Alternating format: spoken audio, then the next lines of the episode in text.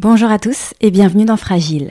Avant de démarrer cet épisode, je voulais vous dire que j'ai lancé une page de soutien pour le podcast sur le site Tipeee. Car pour ceux qui ne le savent pas encore, je réalise ce podcast bénévolement depuis maintenant quelques années. Donc si vous appréciez Fragile et que vous voulez me donner un coup de pouce pour poursuivre l'aventure, sachez que votre soutien est très précieux. Ça m'aidera notamment à financer les frais de production et ça me permettra aussi de vous proposer plus sereinement de nouvelles rencontres insulaires. Je voudrais dire un immense merci à tous ceux qui ont déjà apporté leur soutien au podcast et pour ceux qui y pensent, je vous mets le lien vers la page de soutien dans les notes de l'épisode. Je vous souhaite une très bonne écoute. Bienvenue sur Fragile. Je vous propose de poursuivre votre découverte de Porquerolles, il sort de Porquerolles. Plus sauvage, plus mystérieuse, plus lointaine, dix fois moins peuplée que sa voisine Porquerolles, Porquerolles fut un haut lieu de villégiature intellectuelle pour des artistes et gens de lettres. Dans l'esprit de l'île, magnifique ouvrage paru aux éditions Claire Pollan dont je vous recommande vivement la lecture, Pierre Buffet, grande personnalité de Porquerolles, écrit Ceux qui ont su s'implanter dans cette île avaient un supplément d'âme. Ils ont su se nourrir de la poésie de ce lieu et s'en sentir solidaires, au point souvent de ne pouvoir s'en arracher. Cette semaine, je reçois Laurence de Cabarrus. Bonjour Laurence. Bonjour Ingrid.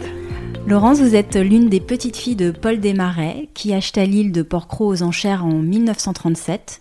Vous vivez sur l'île à l'année, à la Palue, domaine que vous partagez avec vos deux autres sœurs. Votre famille est l'une des deux dernières familles propriétaires qui possèdent un domaine privé sur Porquerolles avec la famille Buffet. Les histoires de vos familles respectives sont d'ailleurs étroitement liées. Avant d'évoquer votre parcours et votre choix de venir vous installer à Porquerolles, j'aimerais que l'on parle de l'histoire et du lien de votre famille avec l'île.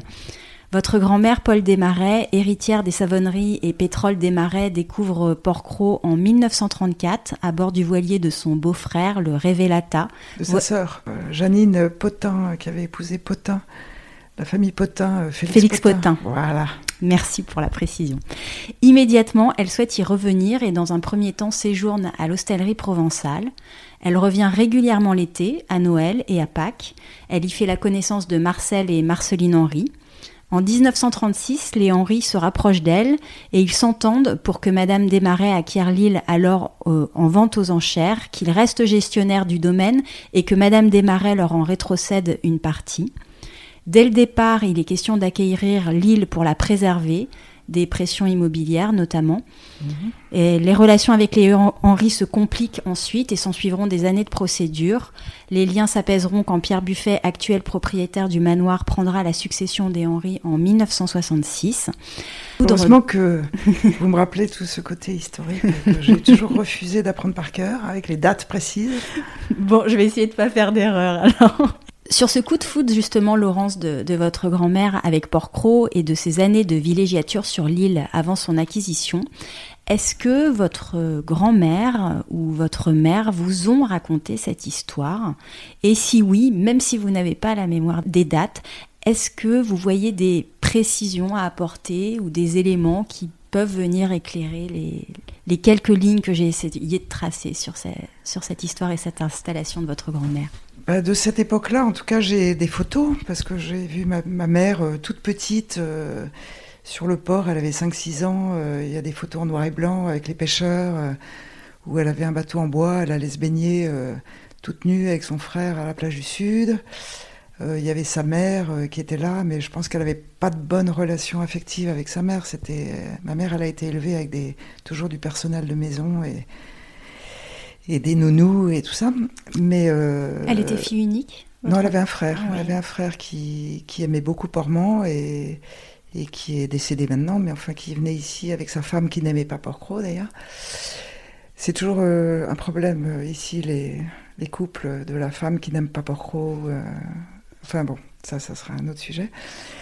Et du coup, non, je n'ai que des photos de ma mère, ma mère toute petite avec les tout petits palmiers qui avaient un, deux mètres sur le port quand ils ont été plantés, et puis des photos, euh, des films de mon grand-père quand il venait, qu'il était encore avec ma grand-mère, des films en noir et blanc euh, où il y a, euh, oui, on voit tous les filets de pêche sur le port, plein de pointus, les gens allaient à, la pêche à la liche où il y avait, il y a des photos d'ailleurs très belles chez les Balaïs, mhm. avec plein de liches d'un mètre de haut.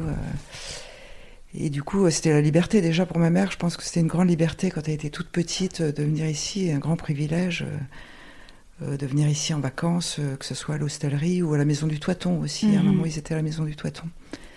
Du coup, ma mère, elle vient depuis toute petite, et puis du coup, bah, nous aussi, euh, voilà, on peut pas se détacher dans la lignée, quoi. On va en parler. Mais du coup, il vous reste davantage euh, des images plutôt que des récits. Il n'y il a pas eu de, récits familiaux. C'est pas quelque chose qu'on vous a raconté. Non, non, non, non, non, non, non, pas vraiment, non. Et vous savez pourquoi, par discrétion Ma mère, euh, ma mère me racontait, c'est ouais, peut-être un peu ses vacances quand ils allaient faire des bouillabaisse à Bagot et mais non, elle me racontait pas. Elle m'a transmis surtout le euh, le moyen bah, de, d'agir ici, le jardin et, et, le bricolage et tout ça. Mais non, elle était assez discrète sur son mhm. enfance ici. En fait, euh, ça devait pas être très simple euh, d'avoir sa mère. Et en fait, déjà à l'époque, ça devait pas être simple d'avoir sa mère qui avait l'île. à ce moment-là, je pense. Mhm. Alors, pour les auditeurs, pour que les auditeurs comprennent bien, le 2 juin 1937, Porcro est mise en vente aux enchères. à la bougie. C'est-à-dire que je pense à l'époque, quand on mettait, on allumait une bougie, et quand la bougie s'éteignait, c'était le dernier, la dernière proposition d'offre qui était retenue. Je pense que c'était ça. D'accord. Alors justement, donc elle est mise au prix de 4 700 000 francs, et le 7 juillet, votre grand-mère l'achète au prix de 5 130 000 francs, je crois, si je me trompe pas. Un accord préalable est passé avec les Henri, selon lequel votre grand-mère leur rétrocédera une partie de l'île. L'île est partagée selon l'axe de la route des forts. Au nord et à l'est, le domaine de Madame Desmarais, votre grand-mère, qui représente 350 hectares à peu près. Du port à Portmont Du port à Portmont, c'est ça. Au sud et à l'ouest, celui des Henri, 210 hectares à peu près.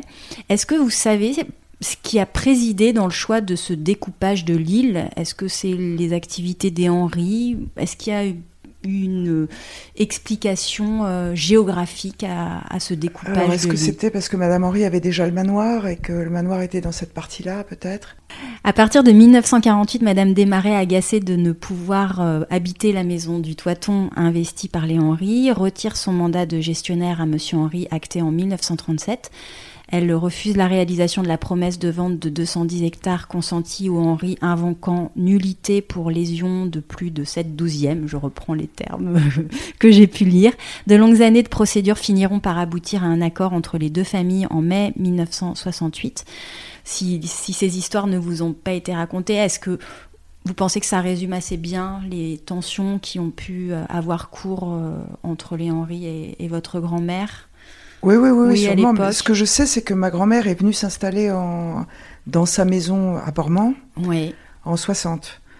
Donc euh, c'était une ruine, enfin à part la toiture apparemment qui était en bon état.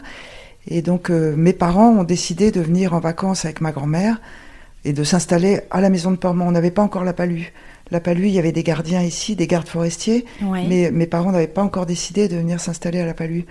Et euh, donc, donc, toute petite, j'allais en vacances chez ma grand-mère à Portmont, euh, parce qu'il n'y avait, pas, enfin, y avait pas encore la palue. Oui, j'avais 5-6 ans euh, quand je suis arrivée à Portmont, l'été, chez ma grand-mère, avec les gardiens, la cuisinière. Vous, avez des souvenirs prégnants, même si vous étiez ah bah, petite, 5-6 ans Oui, beaucoup. J'avais pas encore de frères et sœurs déjà, donc j'étais la fille unique de ma grand-mère, le, cadeau du ciel la petite fille euh, adorée. Euh, et, j'ai des souvenirs, ouais, je venais ici, il y avait, enfin à Portmont, et euh, bah, bah, il fallait passer à table à 13h pile avec le jeu des 1000 francs, la cloche sur la terrasse, une grosse cloche accrochée sur la terrasse, donc la, la, cuisinière était chargée de un quart d'heure avant le repas de sonner la cloche, et du coup moi j'étais seule avec ma grand-mère. Il fallait passer à table avec les rince-doigts et tout. Et du coup, c'était mes premiers stress de petite fille, c'est-à-dire que quand la, cuisinière euh, sonnait la cloche pour passer à table, il y avait tous les bateaux, euh, il y avait déjà pas mal de bateaux mouillés euh, dans la baie, et c'était à table Moi, c'était l'angoisse totale de, de, passer, de, passer à table et que tout le monde savait qu'on passait à table. Enfin, il fallait acter le, le, geste. Le geste, euh, c'était la honte pour moi. Alors, pour les auditeurs du podcast, La Palue et Portmont, où se trouvent aujourd'hui les lieux de résidence de vos sœurs, votre frère et, vous-même, euh, Laurence, se situe sur le versant nord, euh, nord-est de l'île, accessible à pied en 30 minutes à peu près du village. Alors, La Palue, c'est à 25 minutes à pied, mais Portmont, c'est plus loin. Ouais, c'est très, loin. très, très au bout. C'est une heure et demie à pied de, du port. Oui. C'est très isolé, Portmont, en fait. C'est pas du tout la même ambiance qu'ici. Déjà, à la Palue, c'est la campagne, on a la mer à 100 mètres de la maison, mais on est complètement caché. Et alors qu'à Portmont, euh, la maison, elle est un peu à hauteur, il y a une grande terrasse et on domine la mer euh, complètement. Oui, c'est deux ambiances complètement, différentes. Oui, oui, ouais. tout à fait. Votre, euh, vous parliez de votre grand-mère, donc présente ici à, à Portmont. elle, est-ce qu'elle y a vécu à l'année jamais, jamais, jamais. Donc c'était vraiment un lieu de vacances. C'était un lieu de vacances l'été. Euh, comme c'était une maison euh, chauffée au fioul, enfin l'hiver elle venait pas. Hein. C'était, c'était euh, Portmont l'hiver, c'est il y a, y a, deux heures d'ensoleillement par jour, c'est plein est, c'est les tempêtes de vent d'est, c'est c'est hyper dur de, de, de vivre l'hiver à Portmont. Mhm. Contrairement ici, c'est pas du tout la même exposition. Ici, c'est à la Palue, on est plein plein Mistral, plein Nord. Mais sinon, à, ouais, à Portmont, c'est et puis c'est très loin du port. Hein. Quand il faut aller chercher son courrier et son ravitaillement au port, c'est quand même très loin, quoi. C'était un choix parce qu'elle aurait eu la possibilité, euh, si j'ai bien compris, de pouvoir vivre euh, au Toiton. C'était un choix de vivre retiré du village euh, ou pas? Ben, Je pense qu'à partir du moment où elle a eu la possibilité de s'installer dans cette partie-là de l'île, elle a restauré la maison qui était le moins, la moins compliquée à remettre en état. Donc c'était c'était Portmont, je pense. Ouais. Et à, partir de quelle année euh, elle ben En 60, je crois qu'elle s'est installée. Le premier été dont, mes dont mon père parle dans, dans ses écrits, là, c'était l'été 60. Euh, ou, en tout cas, mes parents sont venus en été euh, passer les vacances chez ma grand-mère à Portmont, quoi. D'accord, ok.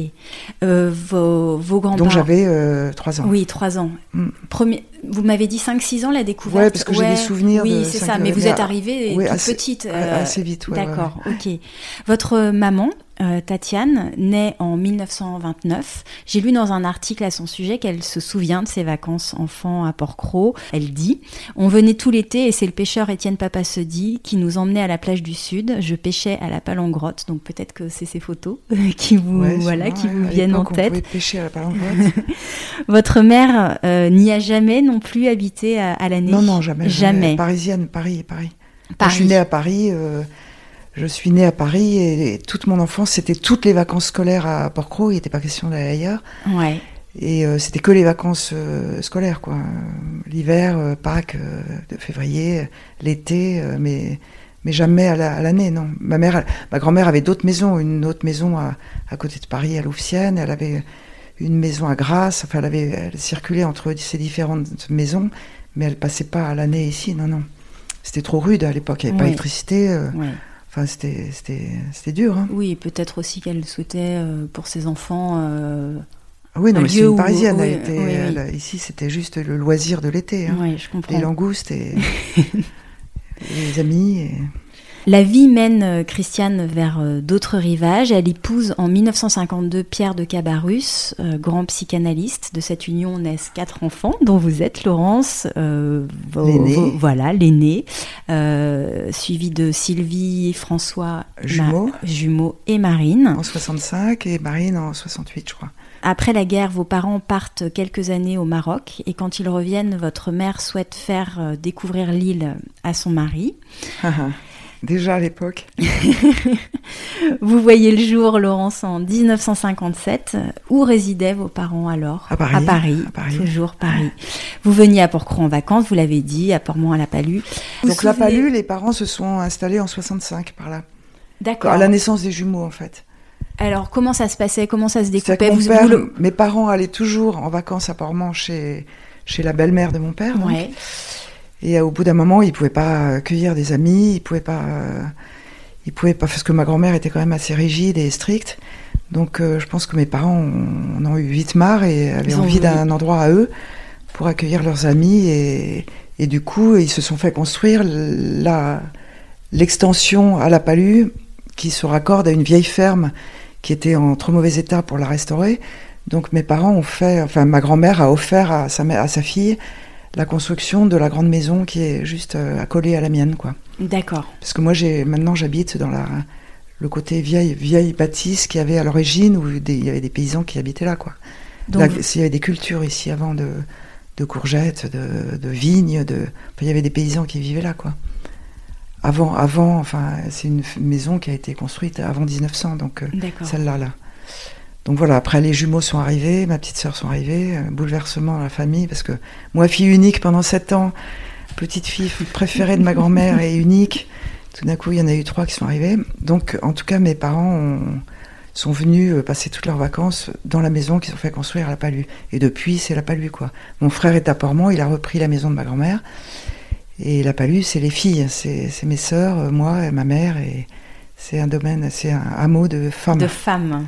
Et comme, comme Porcro, les femmes, euh, les filles Buffet, les sœurs de Cavarus à Porcro, à la Palue. Et c'est ma grand-mère, Madame Henri, enfin c'est que des femmes. Oui, hein. oui, oui, c'est une île de femmes. C'est un, piège. un piège. Ah, je ne sais pas si c'est un piège. Si, c'est un piège, je peux vous le dire. Il fallait que les hommes se, tiennent, se, se tiennent, euh... et supportent l'environnement. hein. Est-ce que vous avez évoqué donc l'heure du repas euh, comme étant un souvenir vraiment qui vous a marqué de vos premières années sur la terrasse de Portmont Est-ce que rapidement, puisqu'on sent vraiment que Porcro s'inscrit euh, dans votre vie très rapidement comme le lieu de vacances euh, euh, qu'on aime retrouver. Enfin, je, je, je mm. surinterprète peut-être un peu, mais je pense qu'il y, y, a de ça. Euh, c'est des souvenirs de vacances essentiellement. Est-ce que vous retrouviez des enfants de votre âge sur l'île alors? À cette époque toute petite, non. Euh, je venais souvent avec des copines de, de mon école de Paris. Euh, enfin, je venais avec des copines pour pas que je sois toute seule. Mais non, c'est à l'adolescence que, que j'ai commencé, que j'ai commencé à avoir plein d'amis au port et, et que j'allais au port euh, boire des coups à l'Oustalais à l'époque, mmh. avant la trinquette. Non, j'avais très assez peu de relations. Si Philippe, Stéphane, si j'avais des relations. Non, toute petite, non. J'avais aucune relation avec les gens du village. Mais sinon, euh, bah, Lalo et Lucille Buffet, euh, c'est plutôt la génération de ma petite sœur, donc euh, c'est les grandes amies de ma sœur.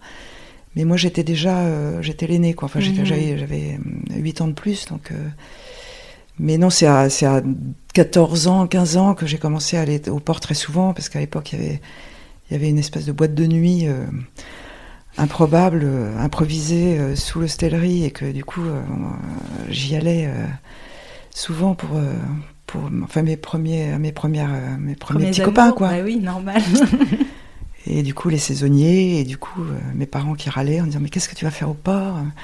C'est pas intéressant le port. Et moi, j'y allais en cachette. Vous y alliez comment couché, à pied? À pied, à pied oui, c'est pas tout près quand même. de poche. Ah oui. Je décou je, non, je découchais pas, je vais pas dire ça, mais j'y allais passer mes soirées en cachette pour retrouver mes copains à l'adolescence, ouais. Beaucoup. et j'essayais de rentrer avant la, avant le lever du jour.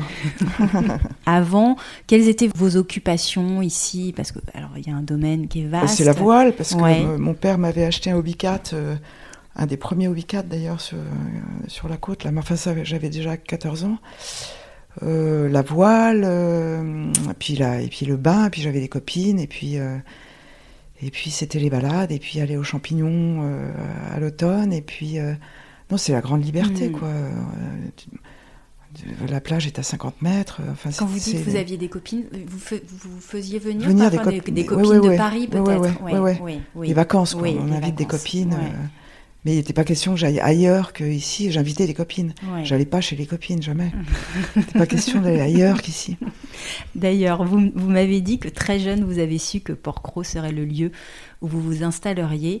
Est-ce que vous vous souvenez à quel âge et pourquoi c'était une évidence pour vous? Ah. Euh, alors s'installer, euh, je sais pas, euh, je sais pas, vers 14-15 ans. Non, déjà quand j'allais boire des coups à l'Oustalais, 14, 15, 16 ans, je me suis toujours dit, ouais, il faut, faut, absolument que je... Que, en fait, ma mère est propriétaire, ma grand-mère était propriétaire des murs de, de cet établissement, le bistrot de l'Oustalais, là. Mhm. Euh, et du coup, euh, j'avais très envie. Et depuis toujours, je me suis dit un jour, je reprendrai euh, ce, bar, quoi. C'était mon, rêve d'habiter là. Et puis, quand, quand on habite là, pour travailler ici, c'est d'avoir un, commerce sur le port, quoi.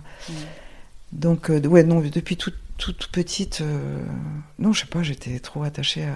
Je pouvais pas aller ailleurs, non, c'est pas possible.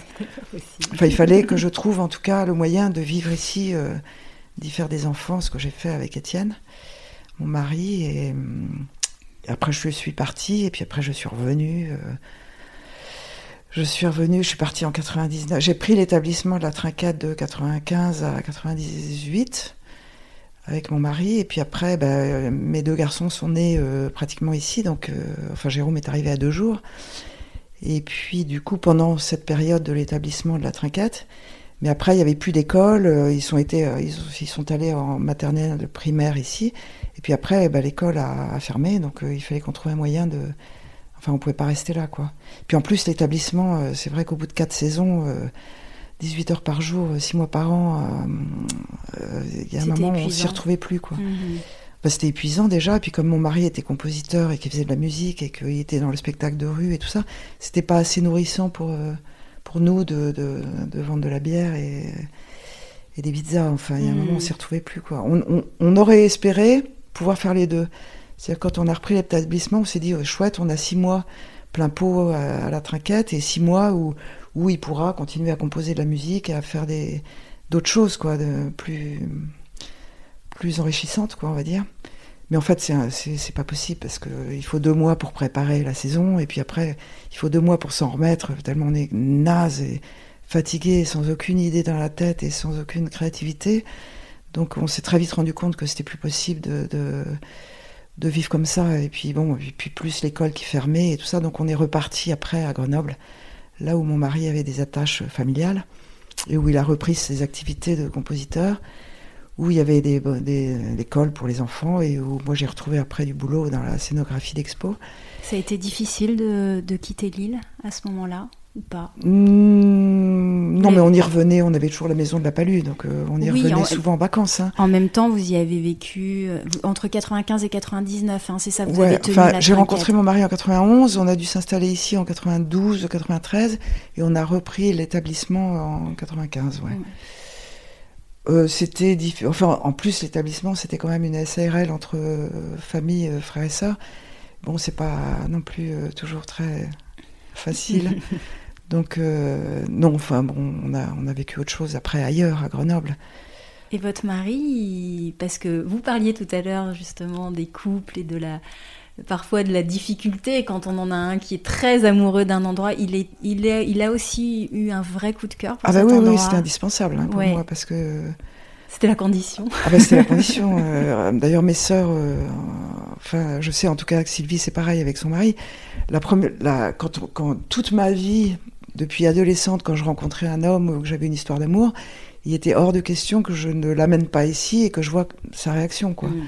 Je pouvais pas imaginer vivre avec euh, quelqu'un qui n'aime pas Porcro ou qui supporte pas Porcro, quoi. Ça, c'était juste. Donc, c'est le premier test. Ça a toujours été le premier test. il fallait J'amenais mes, mes, mes Jules ici et si au bout de trois jours, il supportait pas euh, ni les rats, ni les serpents, ni, ni la chaleur, ni les moustiques, euh, c'était juste, euh, c'était ciao, quoi, tout de suite, quoi. Mm. le test qui tue. le test, qui tue. Et ça, tout, tout, le temps, enfin. Donc, mon mari a fait partie des, des personnes qui ont, qui ont, craqué tout de suite euh, pour ici et qui m'ont tout de suite dit mais il faut qu'on y habite quoi. Donc c'est pour ça qu'on est venu habiter là. Ouais. Alors vous aviez créé avec votre mari une revue rédigée par et pour les porcrosiens qui s'intitulait le Disco Gloss. Est-ce que mm. vous pourriez nous en dire quelques mots, Laurence? Alors, les hivers étaient un peu longs euh, ici quand j'habitais là avec mon mari et on avait un, ami formidable qui s'appelait euh, Vincent Butel, qui était à l'époque euh, gardien de la résidence, qui avait eu un resto, qui avait eu une histoire un peu improbable d'un restaurant à New York et tout. Enfin, il avait pas mal bourlingué, il était adorable. On s'entendait, c'était notre principal ami, parce qu'il n'y a pas beaucoup d'amis. L'hiver, on est 15, 20 Bon, il y a les gardes du parc, mais euh, avec qui on s'entendait très bien. Il y avait ce Vincent avec qui on passait des soirées euh, interminables. Euh. et donc on s'est dit, mais tous les ragots du port, tous les, les cancans, les gens qui se disputent, qui. Enfin, tout ça, on, on, voudrait les mettre noir sur blanc et proposer de faire une, un mensuel mm-hmm. où tout le monde pourrait écrire du moment qu'il signe ses, ses, papiers. C'est devenu un truc qui a demandé beaucoup de boulot parce qu'à l'époque, il n'y avait pas beaucoup, il n'y avait pas Internet, il n'y avait pas, enfin, c'était une grosse gros travail de saisie sur ordinateur de, la part d'Étienne, qui faisait ça après la fermeture du bistrot la nuit. Donc il y avait des poèmes, il y avait les enfants de l'école qui racontaient des histoires, il y avait, il y avait un garde du parc qui s'appelait Zamitz, qui était un grand ornithologue et qui racontait les passages d'oiseaux à tel moment, euh, tel nom d'oiseau et tout ça. Il y avait euh, l'institutrice, il y avait, il y plein d'écrits euh, formidables. Jean-Claude Silberman aussi. Jean-Claude Silberman qui faisait aussi des, illustrations, des poèmes de Jean-Claude, beaucoup. Enfin non, c'était une super époque ça. Et puis et comme Emmanuel Lopez, qui était à l'époque directeur du parc, était un très chouette, enfin un grand ami, il nous avait mis à disposition la photocopieuse du parc pour éditer ce, ce petit, euh, cette petite feuille de chou. Euh, qui il y avait quoi Il y avait quatre pages, euh, six pages maximum, qui étaient attendues tous les, tous les mois dans la boîte aux lettres. C'était distribué à chaque habitant de l'île. Il y avait les naissances, il y avait, il y avait plein de trucs sympas. Oui, oui, c'était très hétéroclite et. Ouais, ouais, ouais. Plein de, après, il y a eu des réactions de certaines personnes qui disaient mais comment lui il est pas porcrosien parce que c'était une initiative quand même de mon mari. Et de quoi il se mêle quoi. Enfin c'est pas un vrai porcrosien donc euh, pourquoi pourquoi il fait enfin il y en a qui n'étaient pas il y en a qui ne voulaient pas lire le, ce journal. Hmm. parce que c'était pas ça faisait pas partie des, vrais porcrosiens ah, alors pour reprendre l'adage de l'association des amis porcro et porcrosien, celui qui fait quelque chose pour porcro. Ouais, ouais, par exemple, je sais pas, mais en tout cas, c'est je sais pas ce que c'est d'être ouais. En tout cas, c'est sûrement pas de revendiquer euh, un certain nombre, de générations. Euh, enfin, il faut pas justifier de trois générations pour être vrai porcrosien. Il y a des vrais porcrosiens. Euh. Enfin, ça, c'est très compliqué. Et puis, ça ne provoque que des haines. Donc, je trouve que le sujet n'est pas très intéressant, en fait, en mm. soi. Mm. Mon mari, il y a des gens qui disent qu'il n'a jamais été porcrosien alors que alors qu'on vivait là. enfin, non, c'est est-ce qu'il faut avoir une place au cimetière pour être porcrosien? Euh, Je crois pas. Enfin, c'est vraiment un truc euh, un peu débile, quoi. Mm. Comme il y a dans tous les villages de tout le moindre village de France. Euh, je sais même pas si je suis porcrosienne et je m'en fous d'ailleurs. Elle a duré combien de temps cette petite revue? Deux ans, exactement. Deux ans. Ouais, Deux ans, 97, 98. Ouais. Puis après on est parti, donc personne n'a repris le flambeau. Non, non, non, non, non. Trop contraignant peut-être. Ouais. Ouais, il fallait envie et avoir voilà, Même Jean-Claude, qui était un grand actif dans la revue, euh, non, c'est trop de boulot, c'est trop de. Hmm. C'est trop de boulot, puis il faut, faut, être intéressé par l'écriture aussi, quand même. Hmm.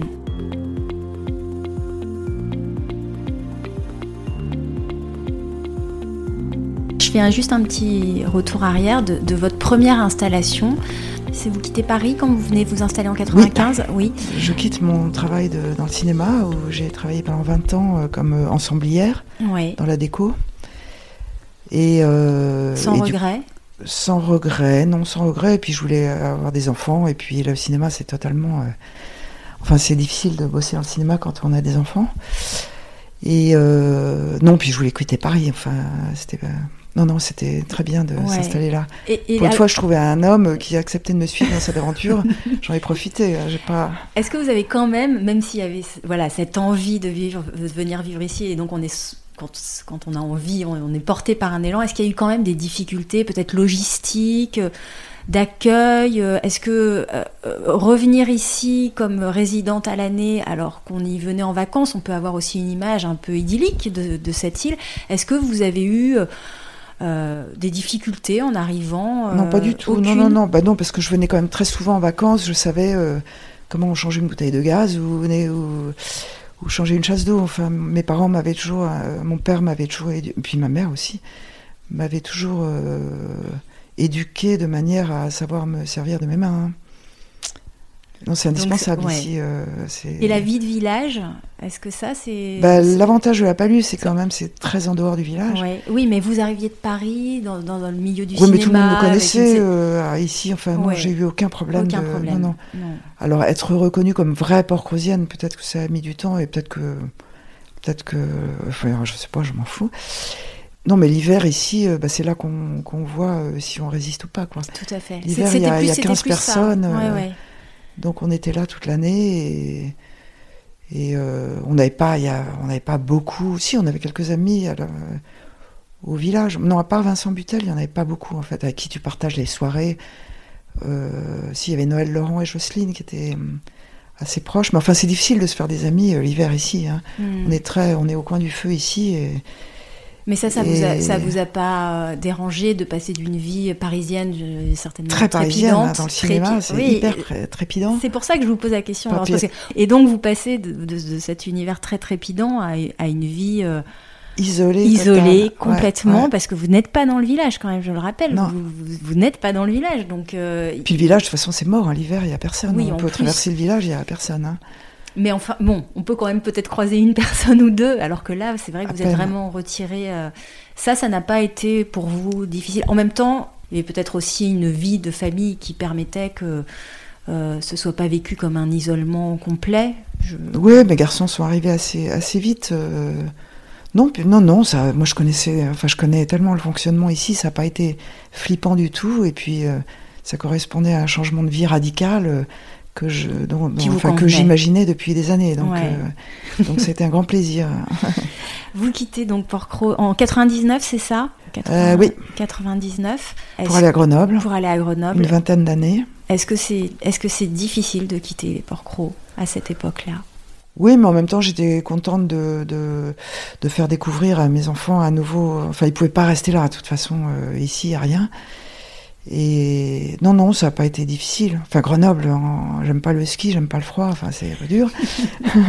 Pourquoi Grenoble Mais bon, je suivais, bah, parce que les parents de mon mari habitaient là-bas, mhm. et qu'il y avait toute ça. Il m'avait suivi euh, dans l'aventure de Porquerolles, je pouvais accepter de le suivre. Quelques années. quelques années dans, dans, sa famille, euh, vers, vers le Vercors et vers euh, Grenoble.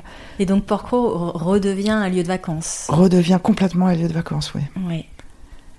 Oui, oui, puis avec plaisir, enfin, avec plaisir. Non, puis après, ça a été plus compliqué parce qu'il a eu un cancer, donc euh, ça a été sept ans de galère, et puis d'hôpitaux, et puis de greffe et tout ça. Et donc, quand il est mort en 2008, bah, après, je pouvais plus rester non plus à Grenoble trop longtemps, où j'avais une grande maison et où mes, mes garçons continuaient à faire leur scolaire à leur été, donc je pouvais pas non plus partir, mais je venais souvent. Et puis, euh, une fois qu'ils ont pris euh, leur indépendance, là, les gamins, j'ai pu vendre ma maison. En fait, j'ai rencontré mon nouveau compagnon. Mhm. Avec une histoire complètement dingue où on cherchait les gardiens et où. ça, c'est encore une histoire, euh, c'est un peu long à raconter. Mais bon, il y a toujours eu un couple de gardiens ici, tant que nous, moi, j'y habitais pas complètement. Oui. Et, euh, et, du coup, il y a un moment où les gardiens partaient, et on cherchait un couple de gardiens pour euh, ici. Puis j'avais un ami de Grenoble qui avait fait refaire sa maison, enfin son appartement à la Londe, par un formidable maçon adorable qui avait néanmoins un pointu et qui connaissait bien Porco. Et du coup, il m'a dit, mais appelle ce garçon, il est charmant, euh, il s'appelle Fred. Euh, euh, donc peut-être que quand il prendra sa retraite, ça l'intéressera de prendre le poste de gardien. Appelle-le, écoute, appelle-le de ma part. Donc j'avais déjà reçu 200 mails de, de, propositions de gardiens parce que mes parents passaient toujours des annonces dans Ouest France parce que mon père prétendait que les Bretons étaient plus sérieux que les Varois. Donc euh, dès, qu'on cherchait des gardiens, en fait, on passait toujours une annonce dans West France. Et moi, je recevais euh, donc 200 mails avec des lettres de motivation improbables, genre Le Soleil ou gardienne d'immeuble, euh, je veux bien. enfin bref, c'était un choix terrible. Et du coup, et du coup, j'ai appelé ce jeune homme, enfin cet homme, de la part de mon ami grenoblois, et je lui dis, ben on cherche un gardien. Est-ce que vous êtes en couple? Parce que euh, on cherche plutôt un, couple de gardiens parce mhm. que parce qu'un homme tout seul ici c'est très dur, euh, surtout l'hiver et que et que il y a toujours besoin d'un petit coup de ménage là chez ma mère euh, l'été. Et puis un couple seul, enfin un homme seul ici il peut devenir soit alcoolo, soit cinglé. Enfin on a déjà eu des expériences d'hommes seuls à la palue, c'est dur quoi. Mhm comme tous les couples de gardiens, ben en général, la femme, elle pète un câble. Euh, au bout de deux ans, trois ans, elle déprime euh, parce que soit elle n'est pas active, soit elle ne sait pas se faire un potager, soit, soit elle attend en passant l'aspirateur chez elle, elle, attend que son mari ait, fini sa journée. Donc c'est pas c'est pas facile hein, de, vivre ici.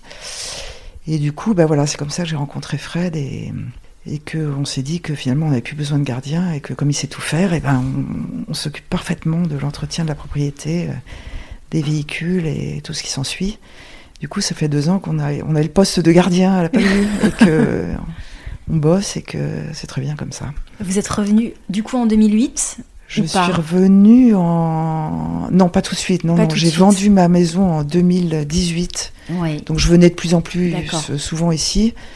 Et puis jusqu'au moment où, j'ai décidé de vendre ma maison à Grenoble et de, m'installer ici, donc avec Fred.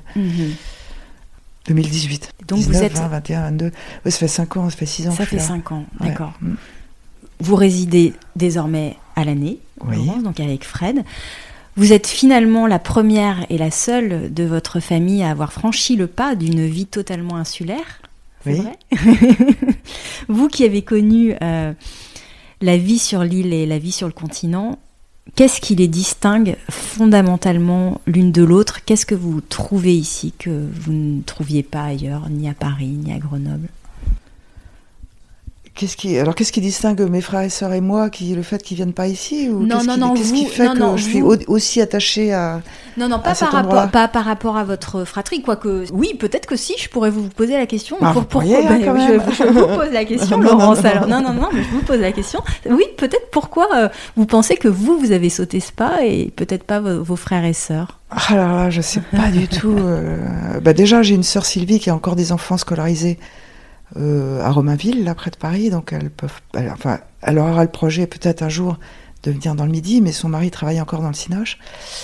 Donc il a encore du travail. Mon frère, euh, je ne sais pas, il avait son travail à Paris et, et sa femme euh, n'aimait pas plus que ça pour je pense. Parce que faut, oui, faut, oui, il faut pouvoir, faut pouvoir s'y installer, c'est difficile. Puis il a jamais eu envie. Puis ma petite sœur non plus a jamais eu envie. Je sais pas. Enfin, leur, vie était tracée ailleurs, en tout cas. Hmm. Mais je ne sais pas ce qui fait que, que moi, je suis plus attachée peut-être à la, au jardin, euh, au travail manuel, à la mécanique, à la. Enfin, je suis plus, je suis plus manuel, je pense, que mes frères et sœurs, ça c'est clair. Et puis, euh, je sais pas, avant de mourir, mon père m'a demandé de m'occuper des oliviers. Euh, je sais pas, il m'a transmis beaucoup de choses qu'il a peut-être pas transmis à mes frères et sœurs. Oui, parce que, parce que j'étais l'aîné. C'est ce que j'allais vous dire. J'ai une autre euh, histoire.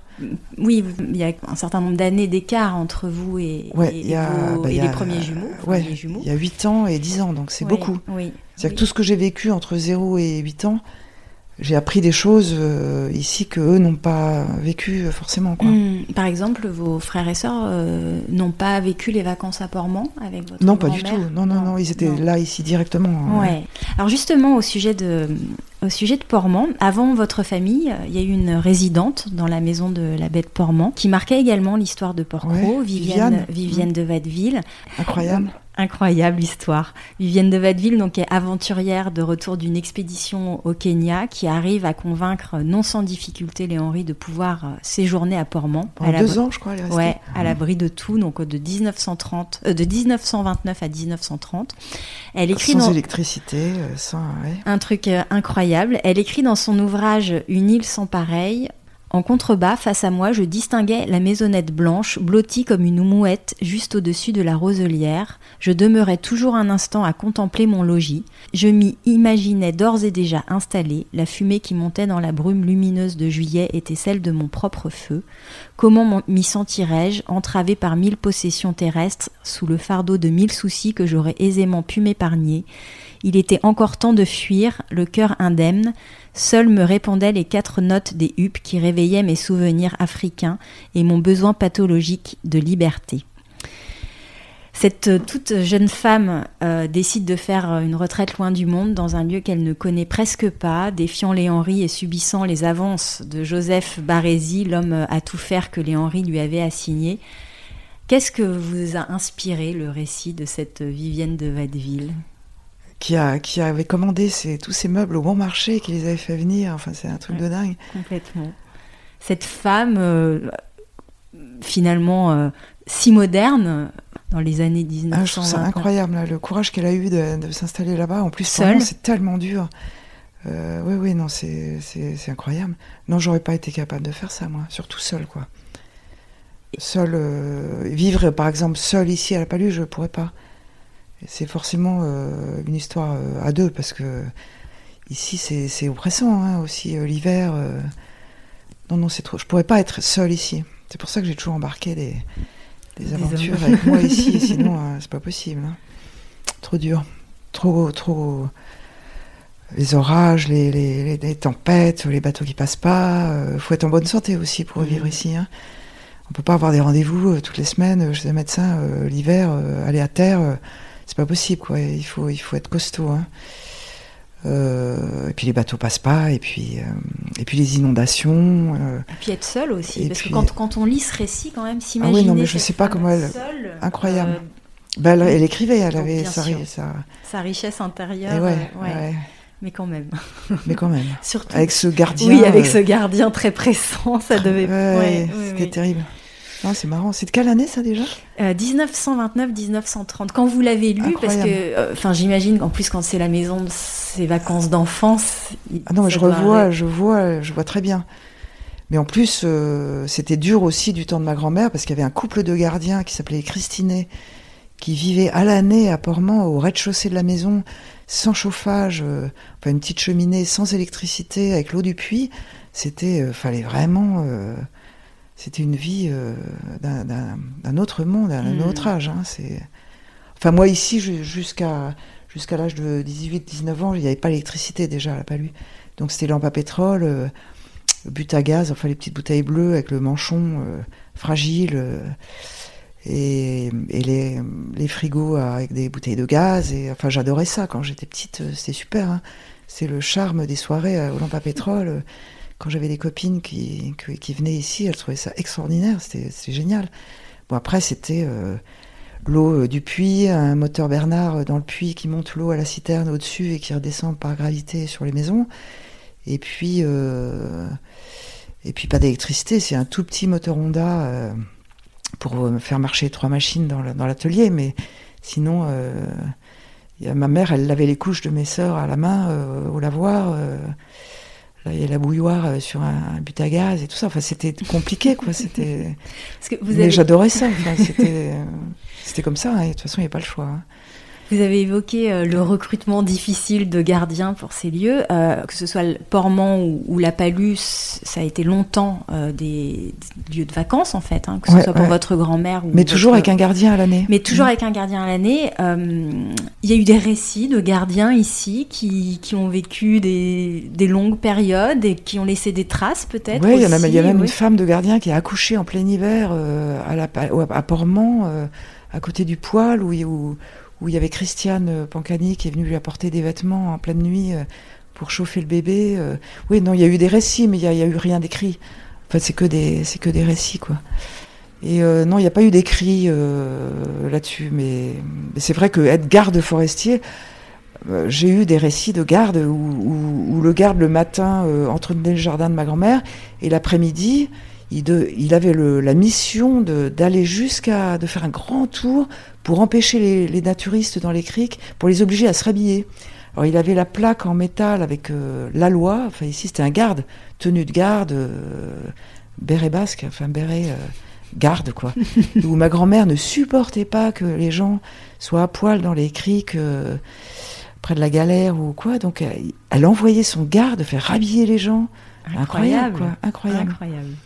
Et lui, il s'emmerdait à, à crapahuter pendant des heures dans la forêt pour surveiller que les gens, euh, bah, déjà, ne fassent pas de feu, mais en plus se rhabillent, quoi. Vous vous souvenez de la personnalité de votre grand-mère? Ah oui, très bien. Oui. C'est que moi, euh, j'étais la fille aînée, petite euh, fille adorable, enfin, moi pas adorable, mais enfin adorée. Oui. Je devais, non, j'étais pas adorable, je crois pas. Euh, et, et, donc elle était, elle était voilà, adorable avec moi. Mais elle était avec son personnel, elle était assez redoutable. Hein. Il y a Jean-Claude Ferruy, euh, qui était son marin à l'époque. Ah, il, il, il, le raconte en effet quand je l'ai interrogé. Mais il en garde il très marin, souvenirs. Il était hein. marin euh, de ma grand-mère, ouais. Et c'est lui qui m'a appris à faire la, à la voile d'ailleurs. J'avais un petit, un, petit zef. C'est lui qui m'a appris à faire la voile.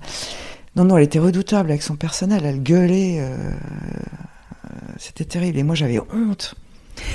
J'avais honte.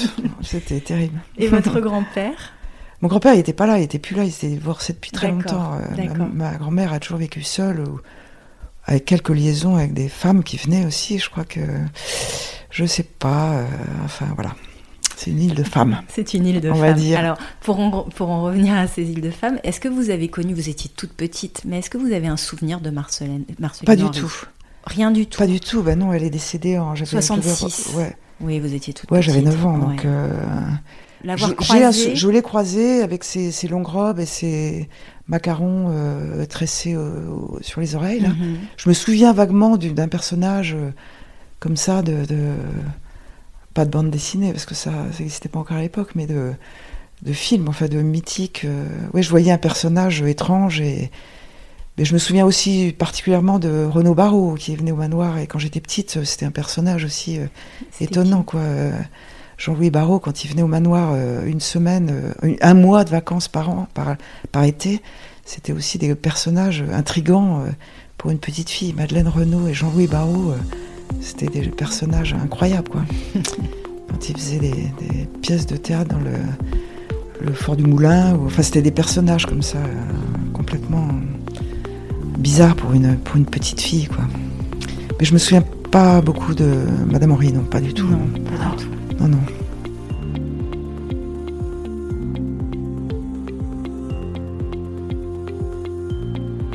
Aujourd'hui, euh, vous avez deux enfants, deux garçons. Oui. Euh, Laurence, est-ce que vos, vos fils continuent Oui. de venir à Paris Ça, c'est un oui définitif.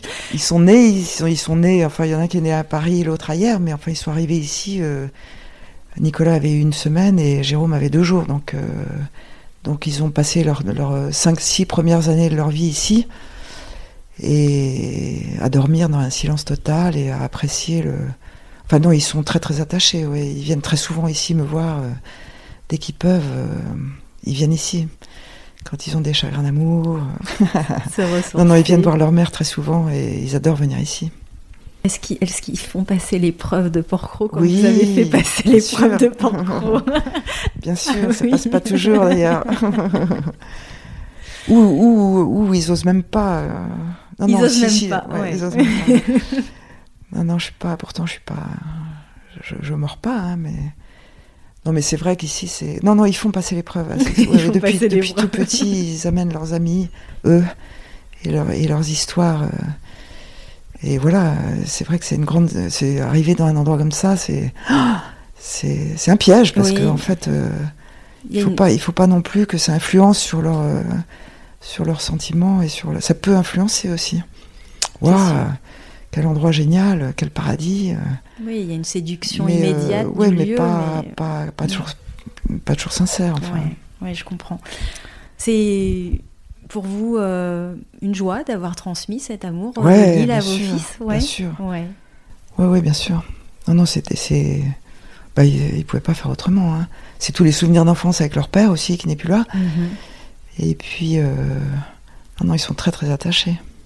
Puis comme maintenant je ne vis qu'ici et ils, ouais, ils viennent, ils viennent souvent me voir. Et Quand votre ils sont pas en voyage. par Mons et par euh, ouais. sur d'autres îles. ouais, C'est vrai. Entre- bah oui, L'attraction ouais. des îles, on dit que les insulaires souvent. ouais, ouais, bah, Jérôme, vers mon les cadet, euh, maintenant il va souvent au Cap Vert, il a des attaches là-bas, il adore les îles. Ouais, je pense Mhm. que le bateau, la mer, euh, c'est, c'est inscrit. C'est inscrit. Et, et votre maman euh, vient sur l'île régulièrement? Ouais, elle vient toujours, Ouais. elle a 93 ans. Ouais. aujourd'hui, enfin en juillet prochain. Elle vient, euh, bah, elle était là encore à Pâques, euh, elle vient, euh, elle marche de moins en moins bien, donc donc c'est toujours un peu compliqué de l'amener de Paris en train et tout ça. Mais elle vient toujours, elle passe ses étés ici. Alors elle vient plus l'hiver parce que la maison n'est pas chauffée et qu'elle a froid. Mais elle vient toujours passer l'été, l'été ici, ouais, ouais, elle y est très attachée, ouais.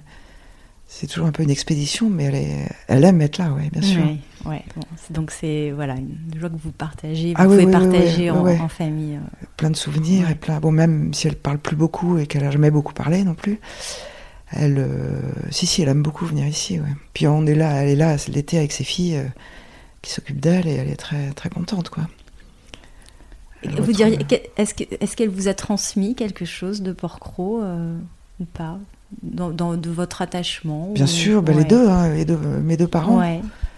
Oui, oui. euh, le, ouais, le bricolage, le, jardin, euh, la, la manière de gérer euh, le lieu. maman était très, très, très manuelle. Ma mère elle, était une formidable couturière qui nous faisait des petites robes à smoke quand on était jeunes. Mhm. Et puis elle faisait de la tapisserie, des rideaux, des housses de canapé. Elle était. Et puis elle n'avait pas. enfin, elle a pris un peu le la revanche de sa mère, je pense, qui avait beaucoup de personnel pour tout faire autour d'elle. Ma grand-mère, elle faisait pas la cuisine, elle faisait pas le ménage. Enfin, elle avait toujours. Euh, elle était toujours accompagnée de, de voilà. Et ma mère, du coup, on s'installe. Voilà, elle a rompu avec ça. Elle s'est installée ici et je, te dis, elle, avait les couches euh, en tissu de, mes frères et sœurs euh, avec la bouilloire. Et puis elle était très active en cuisine. Mon père faisait beaucoup la cuisine aussi, donc il m'a transmis ça aussi. Et, et puis quand j'étais là quand ils ont construit leur maison, et, et puis mon père m'a toujours appris à bah, qu'il fallait de temps en temps nettoyer la, la fosse septique, qu'on pouvait pas appeler un plombier pour changer une chasse d'eau et que donc euh, tout ça, je l'ai appris depuis toute petite. Tiens, il pleut. Oh, il pleut. Ah, fait six mois qu'il n'a pas plu. Il va tomber trois gouttes. C'est une bénédiction, ça. bénédiction. Ah, il fallait que ça tombe. Voilà, donc j'ai toujours, euh, voilà, je me suis toujours sentie à l'aise avec ça et, c'est pas donné à tout le monde d'être là ici, bien, euh, même dans la tempête. Il y a des gens qui flippent. moi, j'ai amené des amis de temps en temps en vacances ici. Et quand, quand tu as un rendez-vous à Paris dans trois jours et que tu sais que demain ça va être la tempête, il va pas y avoir de bateau et qu'il faut partir d'ici trois jours avant pour avoir un rendez-vous trois jours après à Paris parce que parce qu'il n'y a pas de bateau qui passe l'hiver, par exemple, c'est flippant, ça peut être flippant. Il y a des gens qui flippent ici. Ouais, c'est ça, c'est ce que c'est la question que j'allais. On se sent enfermé. Il y en a qui, ah il y en a des vos amis qui ont dit oula, Laurent, je peux pas rester pour trop ah longtemps. Oui, oui, puis ils revenaient pas ceux-là. Je, je les réinvitais pas parce que. bah, ils n'avaient pas passé. C'était pas possible. Ils n'avaient pas passé le test. c'est ça, on y revient. Vos journées aujourd'hui, Laurence, euh, comment elles se déroulent? Je pense que vous avez du boulot avec la maison. Beaucoup, oui. Bah, il y a le jardin, euh, l'hiver moins, mais Il faut repeindre les volets. Euh, on fait des travaux. Euh, comme j'ai eu la bonne idée de choisir un compagnon qui, qui sait vraiment tout faire, euh, électricité, la plomberie, hein. donc la famille en profite bien. Et du coup, ben, on, on fait beaucoup de chantiers, quoi, de, bah, de, de, refaire. L'électricité est arrivée, on a mis des goulottes partout, on fait des saignées partout, on met des prises et des, des inters partout. on fait la plomberie, ça date des années 60, donc il y a des fuites on refait les dallages, on refait les pergolas, on refait, euh, on refait les vieilles salles de bain, on refait. Non, on a de quoi, on a de quoi faire. Et puis au printemps, il y a le, jardin qui démarre. Faut tailler les oliviers, faut tondre la prairie, faut entretenir le tracteur, entretenir euh, les véhicules, euh, entretenir les bateaux de, les moteurs de bateaux. oui, c'est considérable. il y a du boulot de dingue en permanence, hein, parce qu'on peut pas faire venir un plombier pour travailler une heure.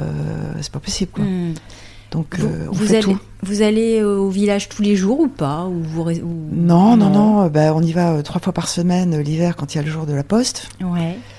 Les bistrots sont fermés, donc on n'y va pas. Et puis, non, non, on n'y va pas tous les jours. Non, non, non, non, loin de là. Et des traversées. Non, puis la poste, a priori, pour recevoir des factures, on s'en fout un peu, donc. c'est pas on indispensable. Y va, on y va trois, quatre fois par semaine. Ouais, ouais. L'été, enfin, maintenant là, quand il y a plus de bateaux et plus de courriers.